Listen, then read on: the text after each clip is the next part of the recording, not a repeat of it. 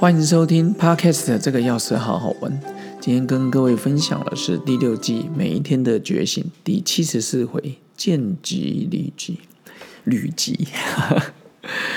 嗯，我想从小我们就常听到啊，见机履机，做到听到马上去做。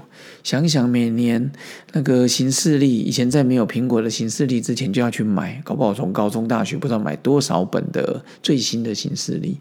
但是老实说，用没几天，最多一个月哦，那就没再去操作了。所以现在常觉得，你心中有什么构想，你想到就去做，而且持之以恒。虽然最终你不一定能达到那个目标，但是经历那过程本身就是有收获，而且重点就是那个经历是独一无二的，就专属于你自己的，真的。如同我曾经想要开连锁药局第二间，但是并没有很成功。但是你说我因此全部都没有收获吗？那倒也不是，至少我很确定的，我不想再走。连锁药局把自己弄得很忙，但是我当然知道，我有很多好朋友经营连锁药局也是很成功，那我也是很佩服哦。然后就是看你想要的是什么。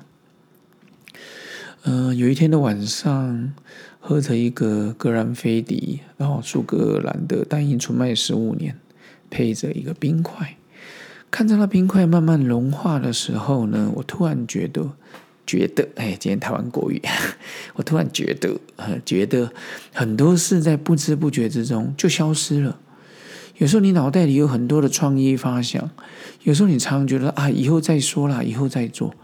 但是你有没有想过，以后可能根本就再也没来到，甚至就被自己给淡忘？上礼拜我看到一个令人悲伤的消息，那就是我一个正大的学姐大我一岁。也是药界的伙伴，然后呢，在绿岛浮潜的时候，十月二十九号在绿岛浮潜出了意外，然后就就这样走了，四十九岁。我看到这个新闻的时候，回想起我在正大一些活动跟他相处的时光，他总是很鼓励的我，哎，学弟啊，刚好要要借也算学弟，然后正大也是学弟，好小一届，然后就会跟我聊一聊。所以每次想起这一些身边发生我们所谓佛家讲的无常的事，他更让我觉得，其实想到什么就要去做。有些人想愿望清单啦，大陆翻遗愿清单啦，人生最需要做的一百件事啊，等等，我就会觉得说，以前都想以后再做，但现在我慢慢不是这样。恒心这件事情，对于双子座的我，我至少对号入座了。其他双子座搞不好有些人很有恒心的，那也是佩服你。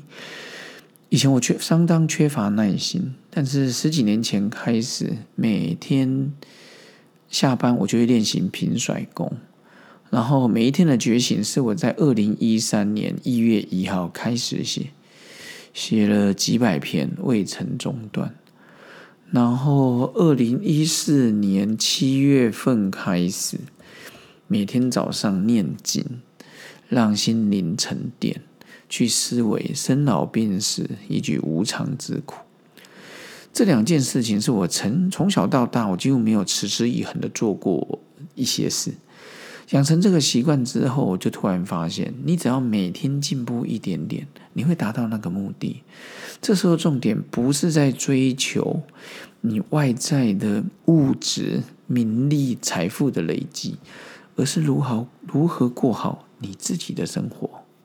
各位好朋友，我说的是你自己的生活。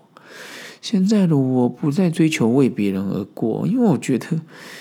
人生时间有限，有机会，包括我的孩子，有机会我就帮帮你。他如果我自己在做我的事，那我也帮不了你。你的生活你得要靠自己过。我最喜欢讲的是，你肚子饿，你要自己去吃饭。我不叫了再整桌的菜，你不吃也是没办法。但是现在慢慢又体会到，说独乐乐不如众乐乐。有时候我们真的无法去关注外面的世界，因为外面的变化不是我们能掌控。甚至那时候就发现到有台风的路径会来的时候，也不是我们能掌握的。说到台风路径，明天再跟各位讲凤凰台风来的时候，我发生了一个太搞笑的事，回忆起来。所以现在很多事情我想到就会去做，亲子的陪伴，这个文章的几年之后，药局是全台湾第一个周休二日的。二零一八年三月，工作上的创意，我想要读书进修，后来去正大读法研所，现在又准备中央的哲学所博士班。今天在播的时候，哦，也还没放哦，他二月十一月十九才放榜，可请各位一起集气，给一点鼓励。然后好朋友相聚，谈天说地都可以，宗教的慰藉，心灵的疗愈。重点不在于你是否成功完成，而是你经历的时候有没有触碰到你的心弦。所以这些是你的专属印记。所以现在我发现，没有多做的事，没有多走的路，没有多认识的人，没有多看的书。但是如果你却不去做，一切都会是没有。虚掷光阴，比起经历失败更加的可惜，因为到最后，人生过程仍然是张白纸，仿佛未曾来过。哲学家里面有些提到说，人类就是那几个大人物在决定的，那几个巨头在决定，巨人在决定，其他的你我就是个小侏儒走来走去，有时候不小心两个巨人打架，还把我们踩扁。所以那是哲学家的思考啊。以我的想法就是，只要你找到自己，你就是你心中的巨人。所以现在还是保持对万物的好奇、学习的心，而且常常保持感恩的心。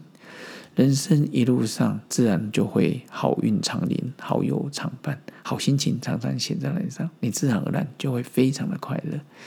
今天讲的多了一点，也想跟各位分享见机与履机，也希望各位找到自己的人生目标，好好发挥。这个要是好好玩，我们明天见喽，拜拜。